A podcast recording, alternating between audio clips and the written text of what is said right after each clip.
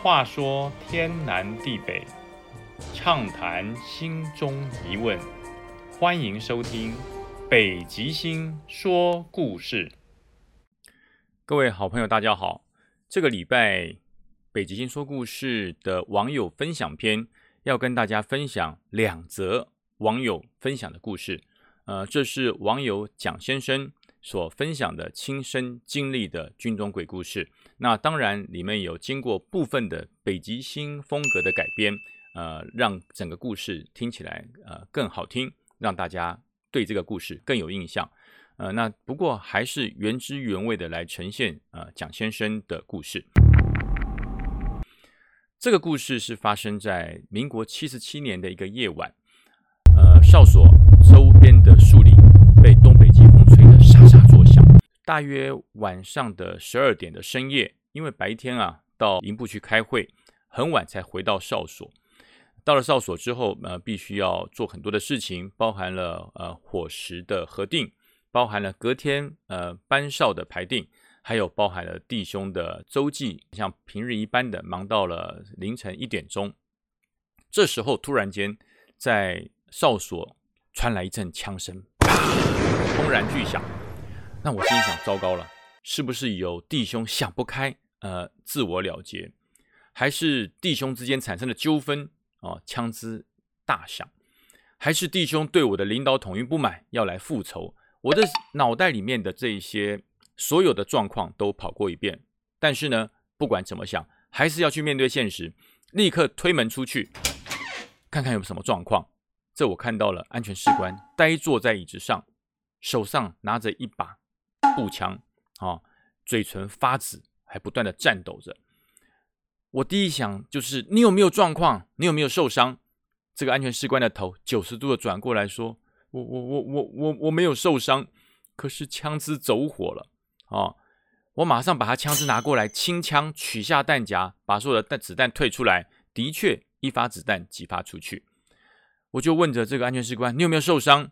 我就看到他的脸的侧面。啊，有一道子弹的刮痕，也就是说，这一发子弹是从他的脸的侧面飞过去。可是，我就觉得很纳闷，因为刚才我从他手中把枪夺过来的时候，他是傻傻的、呆呆的坐在那个地方，他的枪是刚好抱在他的胸前，所以他的枪口是靠着他的胸部的。如果说是走火，这一发子弹应该是从他的胸部贯穿进去，至少也是从肩膀贯穿过去。怎么会只有从脸颊这边飘过去？这么小的一座伤痕哦！我说你真的是福大命大哈！你先呃压压惊，不要紧张，没事就好。那那当然我会很倒霉啊，因为枪支走火，我要写检讨报告。但是这都不重要，只要没有出人命，只要弟兄的生命安全，我觉得写再多报告我都愿意。当这个弟兄惊魂。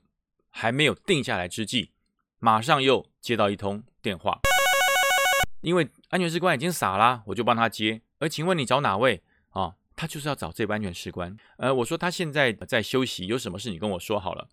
他说我是他的家属，他的母亲在一个小时之前往生了，所以我们要告诉他一下，呃，他可以回来啊，呃，看看母亲。我不知道该怎么跟安全士官说，他刚刚经历的人生的呃非常非常关键的逃过一劫，这时候他的母亲又过世了，我是不是要呃把这个事情直接告诉他？正当我在犹豫之际，安全士官看着我，是不是我母亲走了？我非常的讶异啊，即使说他的母亲可能是呃身体上有一些疾病啊，或者是如此，可他为什么这么笃定的说是他的母亲走了？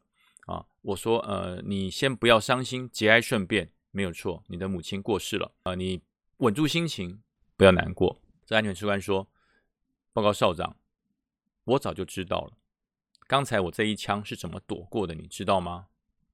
我当时手上抓着步枪，正当我闪神之际，啊，我的母亲突然间用手把我的枪向右边推了一下。就让这一发子弹没有贯穿我的胸部，而是从我的脸颊旁边穿透过去啊，让我只受了皮肉伤。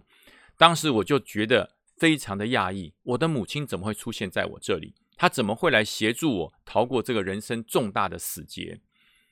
我就心里想，是不是母亲走了？他来看看我，发现我即将发生重大的危机，所以他救了我，所以我知道应该是我的母亲走了。